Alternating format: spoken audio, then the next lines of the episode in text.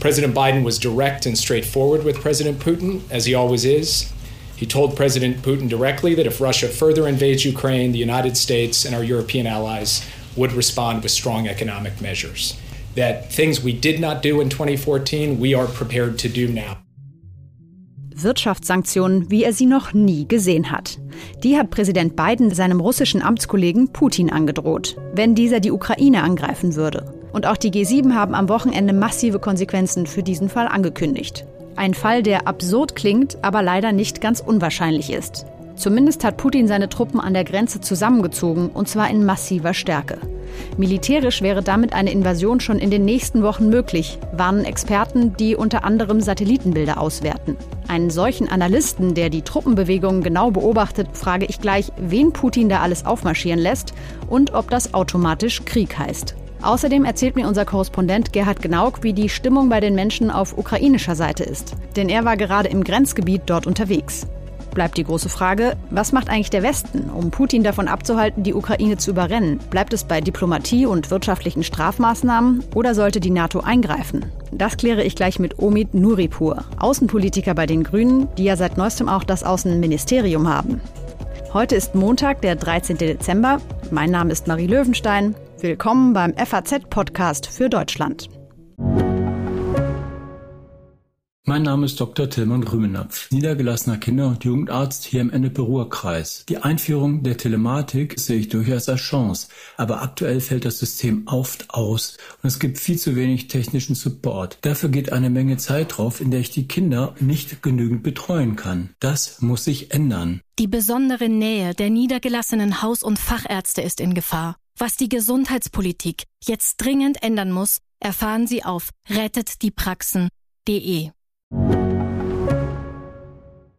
Als erstes will ich jetzt mit unserem Korrespondenten Gerhard Gnauk in Warschau sprechen. Er ist nämlich frisch von einer Recherchereise zurück, die ihn ins ukrainisch-russische Grenzgebiet geführt hat. Guten Tag, Herr Gnauk. Guten Tag, Frau Löwenstein und guten Tag, liebe Hörerinnen und Hörer.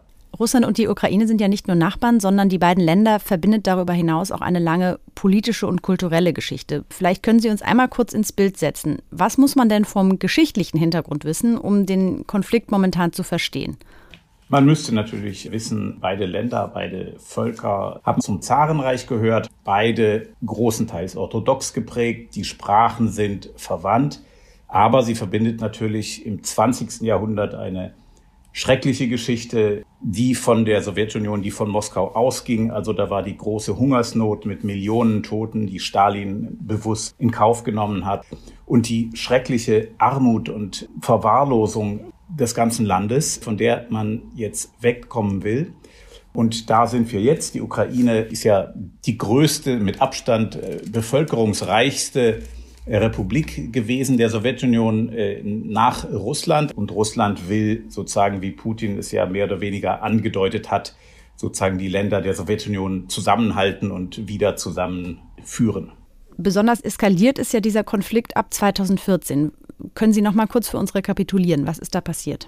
Also die Ukraine hatte zwei friedliche äh, Revolutionen, einmal 2004 und dann nochmal 2013, 14, die letztlich beide darauf abzielten, dass die Mehrheit der Bürger oder der aktiven Bürger halt Richtung Europa sich entwickeln wollte und die Entwicklung nehmen wollte, wie sie Polen, Tschechen, Ungarn Slowaken und Balten auch genommen haben. Russland hat versucht, äh, die Ukraine davon abzuhalten, hat auf den ukrainischen Präsidenten damals, Janukowitsch, äh, Druck gemacht. Der hat dem Druck nachgegeben, hat diesen Europakurs abgebrochen. Daraufhin gab es eine große Protestbewegung. Es wurden etwa 100 Demonstranten erschossen.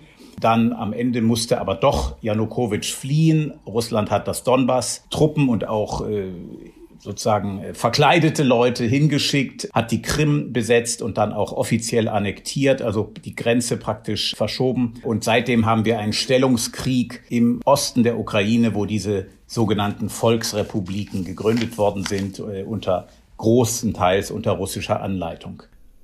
Also eine extrem spannungsreiche Situation da in den letzten sechs Jahren. Davon hat mir auch die Leiterin des Auslandsbüros der Konrad-Adenauer-Stiftung in der Nordostukraine erzählt, Brigitta Triebel. Sie sagte, dass die ukrainische Regierung versucht hat, viele Schritte des Ausgleichs zu gehen mit Russland, die aber im Grunde zu nichts geführt haben. Und deswegen kam jetzt im letzten Jahr ein Umschwung, sich eben doch wieder stärker an den Westen zu wenden und da auch stärkere Forderungen zu formulieren. Der ukrainische Präsident Volodymyr Zelensky ist seit zwei Jahren, seit Frühjahr 2019 im Amt. Von Deutschland hat er dann auch sehr deutlich gefordert, dass Nord Stream 2 eingestellt werden sollte. Und ähm, im Sommer gab es auch von seiner Seite noch einmal die Forderung, dass Deutschland nun auch direkt Waffen liefern soll. Herr Gnau, kommen wir jetzt mal zu Ihrer Recherchereise. Der Grenzabschnitt, wo Sie waren, das ist ja nicht das Donbass, von dem Sie vorhin erzählt haben, wo aktuell Krieg geführt wird oder eine Art ja, Stellungskrieg, sondern eine andere Region. Was ist das für eine Gegend? Dort ist also die ukrainische Stadt äh, Kharkiv äh, mit eineinhalb Millionen Einwohnern. Und wenn man von der Stadt 30 Kilometer nach Norden fährt, kommt die russische Grenze. Wenn man dann über die Grenze fahren würde, weitere ungefähr 30 Kilometer, kommt eine russische Großstadt Belgorod. Also es ist, müsste eigentlich eine Region sein, in der zwischen zwei Großstädten viel gependelt wird und so weiter. Aber wenn man dann dort ist, sieht man, es ist dort eben gar nichts los an dieser Grenze. Das war vor 2014 anders? Das war früher eine, vor 2014 eine ganz gewöhnliche äh, Grenze. Dann kam eben 2014 dieser kriegerische Konflikt. Die Ukraine hat darauf gesagt, äh, wir bauen einen Grenzzaun. Dort, wo ich war, gibt es diesen Zaun auch. Es gibt halt eine dauernde gewisse Anspannung. Man muss freilich wissen, es gibt zwischen Russland und der Ukraine grundsätzlich keine direkten Flugverbindungen mehr. Es gibt auch die Züge, die von Russland, von Belarus im Sommer Hunderttausende Touristen durch die Ukraine auf die Krim brachten. Das gibt es alles auch nicht mehr. Und wenn man dort an der Grenze steht, habe ich also geschaut am Grenzübergang, alle zehn Minuten kommt da ein Pkw über die Grenze. Alle paar Minuten kommt eine Gruppe von Fußgängern, die dann auf der anderen Seite ein Taxi nimmt oder einen Bus und weiterfährt. Die Hälfte der Wechselstuben an diesem Grenzübergang war schon längst geschlossen, weil dort nur noch wenige Leute Geld wechseln. Das heißt, dieser Grenzübergang ist tot. Was bedeutet denn diese Situation mit der ja quasi geschlossenen Grenze für die Menschen, die dort leben? Was, was haben die Ihnen erzählt? Auf dem Weg von der Großstadt Kharkiv zur russischen Grenze bin ich kurz vor dem Grenzübergang auf das letzte Motel gestoßen. Die Besitzerin dieses kleinen, äh, dieser kleinen Einrichtung, äh, die das aufgebaut hat in den letzten 27 Jahren, begonnen hat sie mit einer Schaschlikbude. Sie hat gesagt, wir lagen hier ja ideal genau zwischen Moskau im Norden und der Krim im Süden. Jetzt, ich zitiere, die Krim haben sie uns weggenommen und die Grenze haben sie dicht gemacht. Seit 2014 hat kein Russe mehr bei mir übernachtet. Ein Ingenieur, der sich jetzt als Taxifahrer durchschlägt, erzählte mir, wie er Freundschaften hatte mit Russen auf der anderen Seite der Grenzen. Aber dann 2014 mit der Krim haben diese Russen ihm am Telefon gesagt, eigentlich hätten wir euch gleich mit den Panzern platt machen sollen. Also zwei große Völker, die auf das engste verbunden und verwandt waren, wenden sich sozusagen seit 2014 voneinander ab. Und als ich die Frau von dem Motel fragte, kommen die Russen, haben sie Angst davor? sagte sie, nee, diesen Spannungszustand haben wir doch schon seit sieben Jahren. Was soll denn jetzt Neues sein? Das ist interessant, dass Sie das sagen, dass die Menschen vor Ort gar nicht in dieser Situation, wo ja die ganze Welt darüber redet, eine so große Angst haben vor der Invasion. Das hat mir nämlich auch Brigitta Triebel von der Konrad-Adenauer-Stiftung erzählt, die ja in dieser Stadt sitzt, von der Sie gerade gesprochen hatten, Kharkiv. Sie erzählte, die Menschen erlebt sie dort eigentlich noch relativ gelassen, wobei das Thema doch natürlich in aller Munde ist. Ich höre auch immer mal wieder, im Moment eher noch in einem halbspaßigen Ton, die Pläne äh, zur Flucht dass man dann eher in die Westukraine fliehen würde, also in Regionen, die sicher sind, die auf all den Karten, die auch in, in der Ukraine kursieren, wie eine potenzielle russische Invasion aussehen würde, eben nicht zu sehen sind. Wenn ich mir so die Debatten in den sozialen Medien anschaue, nehme ich dort schon wahr, dass stärker Artikel veröffentlicht werden, Tipps gegeben werden, wie man eine Flucht vorbereiten sollte. Es gibt auch die Nachrichten, dass die Bunker in den Städten überprüft werden. Aber auch das führt zumindest im Moment in der Bevölkerung noch nicht zu einer größeren Unruhe. Ja, weil die Menschen eben aufgehört haben, Nachrichten zu schauen, weil seit sieben Jahren ständig eben dieses äh, Säbelrasseln die Nachrichten äh, dominiert. Aber es gibt zwei Gruppen in dieser Millionenstadt Kharkiv, äh, die sicher die Sache nochmal ganz anders sehen. Nämlich erstens, das sind Flüchtlinge aus dem Donbass, die wissen schon besser als jeder andere, was es bedeutet, wenn plötzlich diese bewaffneten Trupps auftauchen wie 2014 dann bricht das Chaos aus. Sozusagen die öffentliche Ordnung bricht in gewissem Sinne zusammen und davor sind sie ja geflohen. Wenn dasselbe sich jetzt wiederholt, würden die sofort weiterfliehen Richtung, also Westukraine, vielleicht Richtung EU. Und die andere Gruppe sind Aktivisten und auch Veteranen, die schon seit 2014 entweder selber gekämpft haben im Donbass. Die mobilisieren sich jetzt auch in der Stadt einer von denen zum Beispiel sagte mir, also wir Männer, wenn es passiert, wenn es knallt, wir bringen als erstes unsere Familie in Sicherheit oder stecken sie in den Zug, dass sie Richtung Westen fahren und dann greifen wir zur Waffe. Was wünschen sich denn die Menschen, mit denen Sie gesprochen haben, vom Westen in dieser Situation? Viele wünschen sich Aufmerksamkeit, gerne auch moralische Unterstützung oder Waffenlieferungen. Man hätte gerne jetzt Defensivwaffen, Flugabwehrwaffen, sollte Russland auf die Idee kommen, eben mit der Luftwaffe anzugreifen. Ansonsten, manche Menschen dort glauben wirklich, wenn hier es zu einer militärischen Auseinandersetzung kommt, wird Europa, wird der Westen helfen und wird militärisch eingreifen. Das glauben manche tatsächlich. Nun, ich glaube allerdings nicht, dass man davon ausgehen kann. Herr Gnauk, vielen Dank für Ihren Einblick in Ihre Recherche. Wann kommt denn Ihr Artikel, wo Sie das nochmal alles genauer beschreiben? Spätestens in drei Tagen. Sehr gut, da freuen wir uns drauf und verlinken das auch gerne hier nochmal beim Podcast dann. Vielen Dank. Wir haben gerade gehört, viele Menschen in der Ukraine hoffen, dass der Westen eingreifen würde, wenn Russland tatsächlich einen Angriff auf die Ukraine starten würde. Mich hat interessiert, wie realistisch eine solche Invasion ist, wenn man auf die militärischen Daten schaut, die man da bekommen kann. Dazu bin ich jetzt mit dem Analysten Gustav Gressel vom Think Tank European Council on Foreign Relations in Berlin verbunden. Der frühere Fliegerabwehroffizier aus Österreich beschäftigt sich unter anderem mit den Truppenbewegungen in Russland. Hallo, Herr Gressel. Schönen Tag. Hallo. Herr Gressel, der ukrainische Geheimdienst hat ja zuletzt eine Skizze vorgelegt, nach der schon im Januar eine Invasion von Russland geplant sei. Was zeigt denn diese Skizze? Diese Skizze zeigt verschiedene Aufmarschräume rund um die Ukraine. Also einer ist im Norden, dann unterschlägt diese Skizze eigentlich diese Bewegungen der 41. Armee aus Sibirien. Diese könnten entweder über Weißrussland oder direkt nach Süden runter Richtung Ukraine stoßen.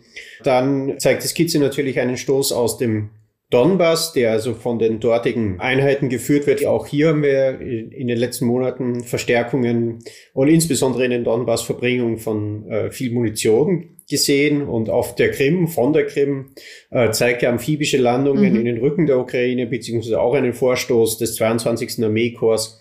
Dann sind noch aus Weißrussland Anlandungen von Fallschirmjägern eingezeichnet. Die kann man auch äh, sozusagen sehr kurzfristig hier ins Gefecht werfen. In dem Sinn deckt sich die Skizze mit dem, was man an der russischen Grenze beobachtet. Und es läuft ja noch ein Aufmarsch. Also es wird ja noch zusammengezogen. Sie haben jetzt gesagt, das konnten Sie beobachten. Klären Sie uns Laien doch mal auf, wie beobachtet man das denn? Also Züge werden zum Teil auf Videokamera aufgenommen, dann sieht man Stationierungsbahnhöfe. Es sind in Russland diese Auto-Dashcams äh, sehr beliebt als Beweissicherungsmaterial bei Autounfällen und auch hier nehmen Leute dann halt mhm. einfach Militärkonvois auf und stellen es ins Internet. Da kann man dann identifizieren, um was für Einheiten es sich handelt. Und sonst gibt es natürlich äh, kommerzielle Satellitenanbilder, die einigen Analysten auch ihre Bilder zur Verfügung stehen. Da sieht man dann auf Satellitenbildern entweder am Radar einfach nur Pixel, dass sich sozusagen Metallfahrzeuge im Wald befinden. Bei den Metallpixeln, die im Wald stehen, weiß man halt nicht, was dort steht, aber man kann sich relativ gut denken, dass normale Lkw-Fahrer nicht mitten mhm. im Wald rumstehen, in perfekt in Reihe und Glied ausgerichtet und in der Gliederung von Schützenregimentern. Jetzt haben Sie gesagt, das, was man beobachten kann, deckt sich auch mit dem, was der ukrainische Geheimdienst befürchtet, nämlich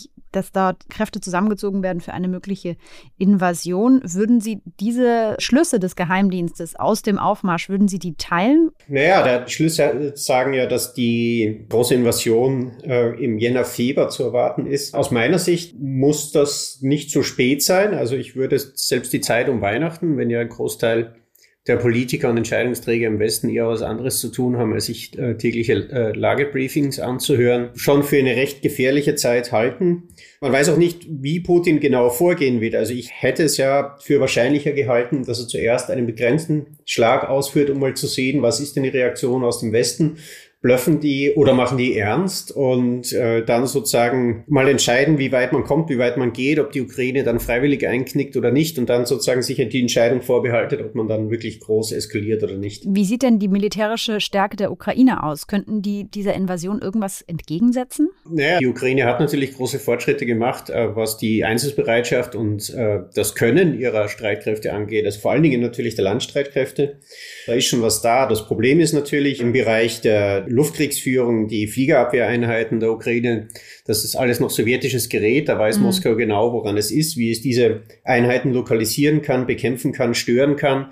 Dazu muss ich aber sagen, diese ganzen Berichte, die auch zum Teil in der New York Times kursiert, dass sozusagen in 30 bis 40 Minuten alles geschehen ist, also das ist übertrieben.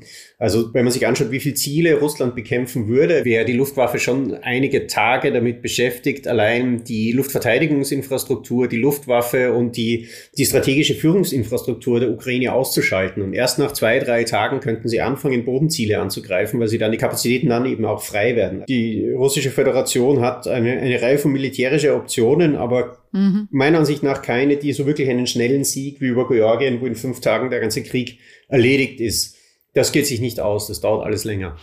Sie sprachen jetzt von anderen militärischen Optionen. Was würde denn da noch zur Verfügung stehen? Es wären erstens mal sozusagen über Land kleinere Nadelstiche denkbar. Es wäre zum Beispiel auch denkbar, dass man nur aus dem Donbass heraus eine Offensive fährt. Das würde ja den gegenwärtigen politischen Kurs des Krieges nicht äh, groß verändern, weil ja Russland offiziell keine Kriegspartei sein will, auch wenn jeder weiß, dass es anders ist. Aber es wären dann unter Anführungszeichen nur die Streitkräfte der Separatisten, die angreifen. Das ist eine Möglichkeit, die halte ich ehrlich gesagt für die wahrscheinlichste. Mhm. Damit auch viel über einen reinen Luftkrieg nachgedacht. Das hätte natürlich politisch wieder Nachteile, weil man damit klar als Kriegspartei agiert. Und es ist auch eine militärische Option, die zwar Kräfte spart, aber Bombenkampagnen können ja den Rückhalt in der Bevölkerung Verantwortung für den Verteidiger auch stärken. Gibt es genügend Beispiele in der Kriegsgeschichte. Das wird zwar diskutiert, das ist technisch möglich, aber das wäre meiner Ansicht nach politisch mit zu viel Risiken behaftet, als dass Putin das eingehen würde. Was würden Sie sagen, müsste denn der Westen militärisch tun, um Putin davon abzuhalten, diese Karte oder eine dieser beschriebenen Karten zu ziehen? Wenn man jetzt zum Beispiel anfangen würde, Selbstkräfte in Rumänien, in Polen, in der Slowakei zusammenzuziehen mhm. und sagen, wir, wir behalten uns jede Reaktion vor. Sehr realistisch, dass man sozusagen in der Ukraine etwas macht, ist es nicht, aber man soll das dem Gegner nicht auf die Nase binden. Dann fangt natürlich, und Putin ist da paranoider als die, die Realität. Er glaubt ja, dass sozusagen die NATO jetzt schon hinter der Ukraine steht, etc. Dann fängt sich dieses ganze Kräftebeispiel natürlich für Putin anders zu drehen an, weil dann müsste er sich militärische Optionen ausarbeiten, die schnell genug arbeiten, um eine mögliche Reaktion, eine zumindest theoretisch mögliche Reaktion der NATO in der Ukraine zu unterbinden. Und äh, meiner Ansicht nach wäre das die, das wirkmächtigste Mittel, ihn davon abzuhalten, zumindest die große Karte mhm. militärische Eskalation zu ziehen. Schauen wir vielleicht noch mal zum Schluss nach Russland hinein.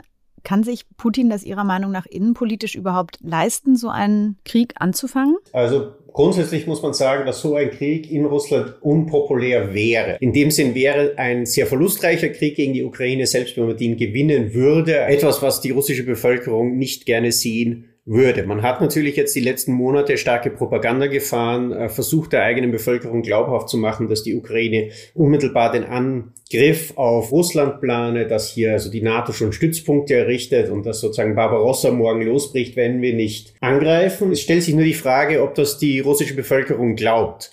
Also man sieht es ja auch bei der Impfkampagne in Moskau. Äh, ein Großteil der russischen Bevölkerung steht ja der Regierungskommunikation skeptisch gegenüber, glaubt nicht das, was aus den offiziellen Kanälen kommt.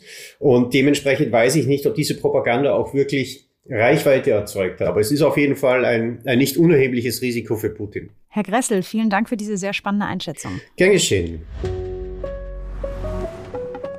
Jetzt möchte ich gerne mit unserem Ressortleiter Außenpolitik, Nikolaus Busse, über die geopolitischen Implikationen dieses Konfliktes sprechen. Guten Tag, Herr Busse. Guten Tag. Biden und Putin haben sich ja vergangene Woche zum Thema Ukraine zusammen telefoniert und Biden hat dort versucht klarzumachen, dass der Westen nicht einfach zuschauen wird, wenn Russland eine Invasion in die Ukraine startet. Wie bewerten Sie denn diese Ergebnisse? So wie es im Augenblick aussieht, haben eigentlich beide Seiten nur ihren Standpunkt bekräftigt in diesem Gespräch. Putin hat am Wochenende jetzt auch mitteilen lassen, dass er im Augenblick wenig Grund zu Optimismus sieht. Also er selbst äh, scheint nicht den Eindruck gehabt zu haben, dass er mit seinen Forderungen gegenüber den Amerikanern da weitergekommen ist. Was er sich zugute schreiben kann, ist, dass er äh, mit dem amerikanischen Präsidenten direkt über das Thema Ukraine geredet hat. Das hat er immer gewollt und ist ihm in den letzten Jahren eigentlich nie gelungen. Eine Drohung von Seiten der USA und ja vielleicht auch von Europa sind ja weitere wirtschaftliche Sanktionen. Kann das Putin überhaupt beeindrucken? Ja, also man muss sagen, dass die Sanktionen, die nach 2014 verhängt worden sind, der russischen Wirtschaft nach allem, was man da von außen sagen kann, schon einigen Schaden zugefügt haben. Es gibt da Schätzungen, dass das so zwei bis drei Prozent Wachstum im Jahr gekostet hat. Sicher stagniert die russische Wirtschaft da seit einiger Zeit. Jetzt stehen im Raum, es ist noch nicht ausformuliert, aber stehen im Raum harte Finanzsanktionen, Abschneiden des Landes vom internationalen Zahlungsverkehrssystem SWIFT. Mhm. Das wäre schon eine sehr harte Sanktion die Länder wie Iran auch in, in eine tiefe Rezession äh, getrieben hat, äh, wo man das schon mal gemacht hat. Eines der Kernziele von Putin ist ja, dass die Ukraine nicht der NATO beitreten kann. Würden Sie sagen, mit seinen Drohgebärden hat er dieses Ziel schon erreicht?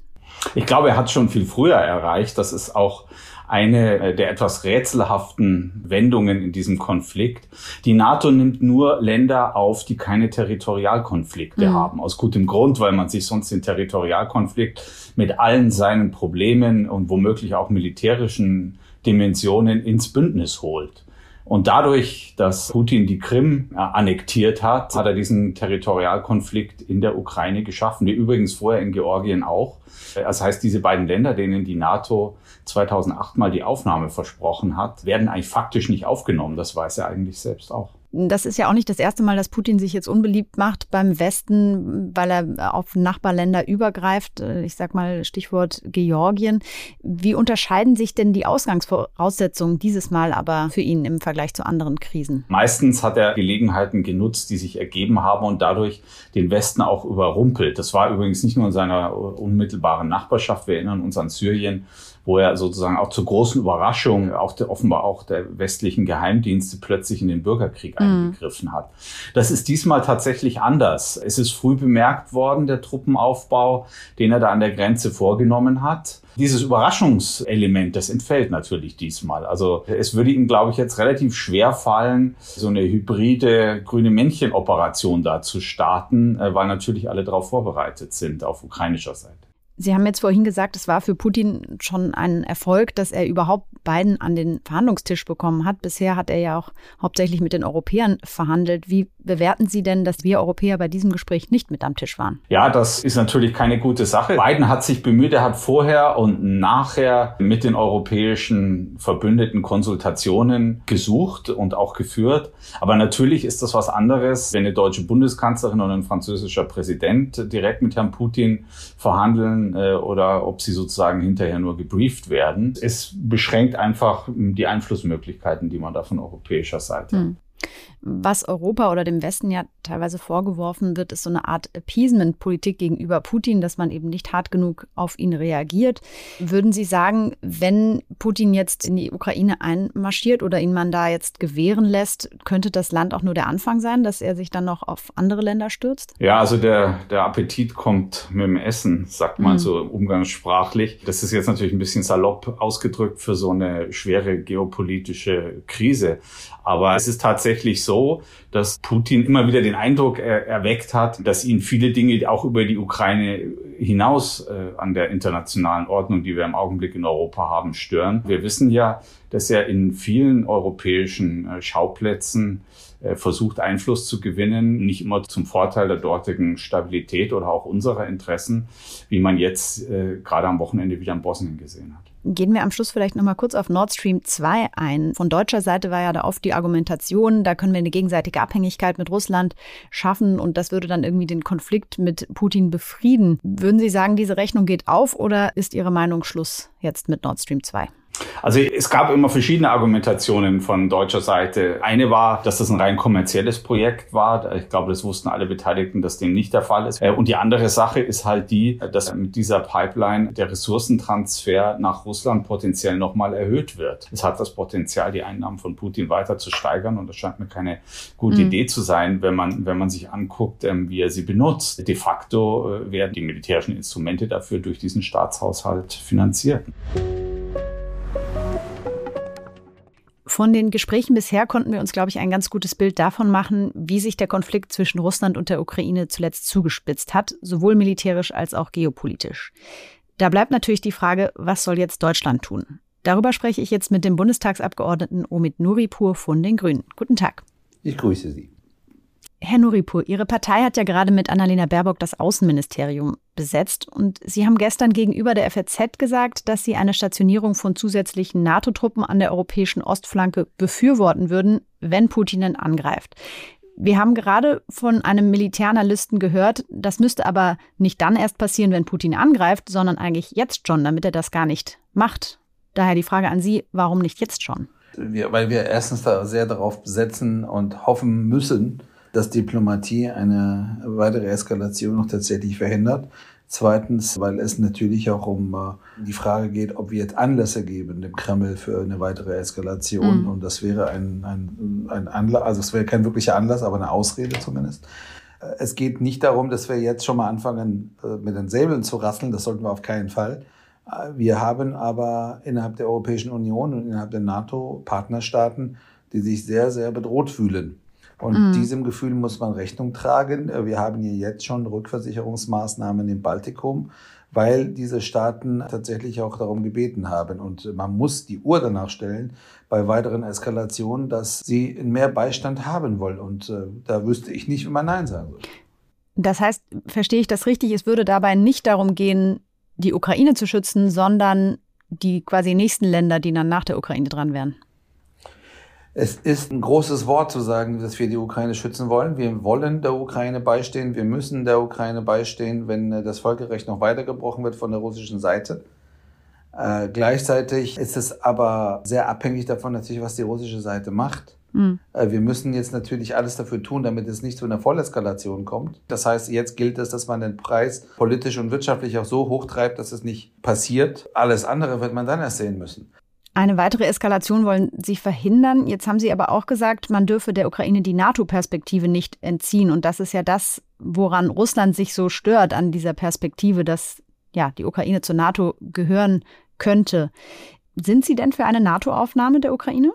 Das Thema ist jetzt nicht, ob wir jetzt sofort die Ukraine aufnehmen. Das Thema ist, ob wir zulassen, dass der Kreml darüber bestimmt, was Drittstaaten jetzt äh, für Bündnisse schließen und welche nicht. Und diese Freiheit zu erhalten, da müssen wir natürlich den Staaten beistehen. Der Haken ist ja nur, dass Russland im Grunde der Ukraine selber schon die Perspektive für die NATO entzogen hat, indem das Land einen territorialen Konflikt geschaffen hat. Und der steht einer NATO-Aufnahme dann doch entgegen. Aber es ist ja nicht die einzige Bedingung. Es gibt ja noch ein paar andere. Es gibt auch innenpolitische Dinge zu klären sind. Äh, davon ist äh, noch einiges zu machen. Es geht nicht darum, die Tür zu schließen. Mhm. Es geht auch nicht darum, da jetzt jemanden durchzuschubsen durch den Türrahmen. Und deshalb muss man einfach die Forderungen des Kremls, dass wir nämlich äh, Deals machen auf Kosten von Dritten, zurückweisen, weil diese Dritten haben ihre eigenen Rechte, ihre eigene Souveränität und ihre eigenen Hoheit. Der ehemalige ukrainische Präsident Poroschenko hat am Wochenende in einem FAZ-Interview von Deutschland Waffenlieferungen gefordert. Er sprach davon letalen Verteidigungswaffen. Wie stehen Sie dazu? Ich war ja in der letzten Legislaturperiode der Vorsitzende von der deutsch-ukrainischen Parlamentariergruppe. Diese Forderung ist laufend an uns herangetragen worden. Es gibt im Übrigen Richtlinien in Deutschland, die einer solchen Lieferung auch ein Stückchen entgegenstehen, weil dort auch in den Rüstungsexportrichtlinien steht, dass in Krisengebiete nicht geliefert werden darf. Am Ende des Tages werden wir alles jetzt dafür tun müssen, damit wir äh, zu einer politischen Lösung kommen. Man könnte ja auch diplomatische Zeichen setzen. Zum Beispiel könnte ja Annalena Baerbock mal nach Kiew fahren. Wäre das nicht eine gute Idee? Es steht mir nicht zu, der Außenministerin zu sagen, welche Reisepläne sie machen soll. Ich weiß, dass ein äh, Telefonat äh, sehr schnell für die erste Woche ihrer Amtszeit auch ansteht mit dem Außenminister der Ukraine und dort werden sie miteinander über Reisepläne beidseitig auch sicher sprechen. Kommen wir am Schluss vielleicht nochmal auf die umstrittene Ostsee-Pipeline Nord Stream 2 zu sprechen. Annalena Baerbock hat ja zuletzt gesagt, dass dieses Projekt nicht die Vorgaben des europäischen Energierechts erfüllen würde. Und das geht ja auch in die Richtung, was Ihre Partei ja auch schon länger sagt, nämlich, dass Sie nicht für Nord Stream 2 sind. Die FDP hat sich da jetzt zuletzt auch ähnlich geäußert und den Stopp des Zertifizierungsverfahrens begrüßt.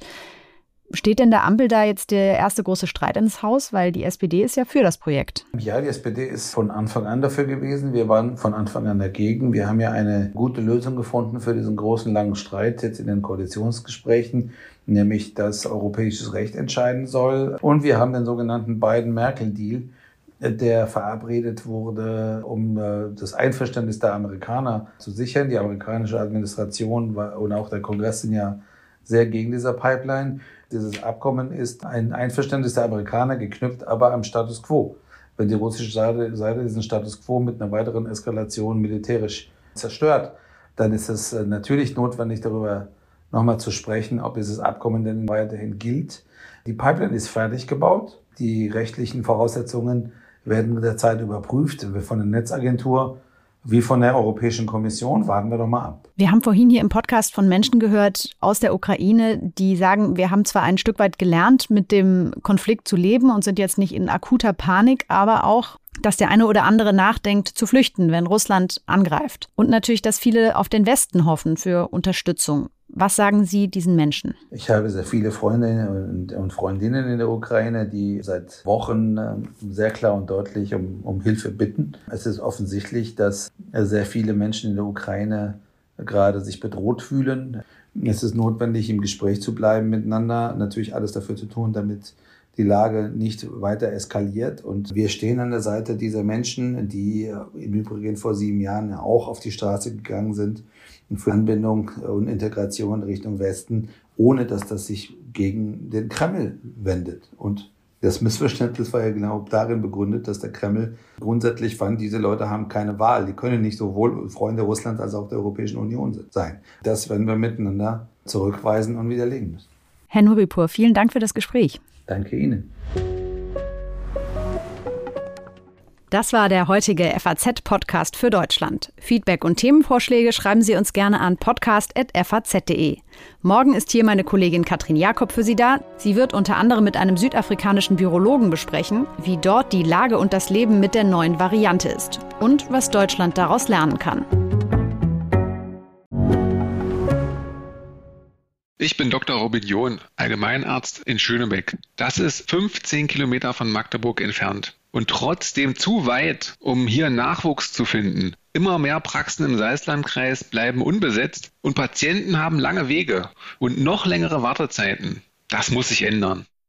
Die besondere Nähe der niedergelassenen Haus- und Fachärzte ist in Gefahr. Was die Gesundheitspolitik jetzt dringend ändern muss, erfahren Sie auf rettetdiepraxen.de. you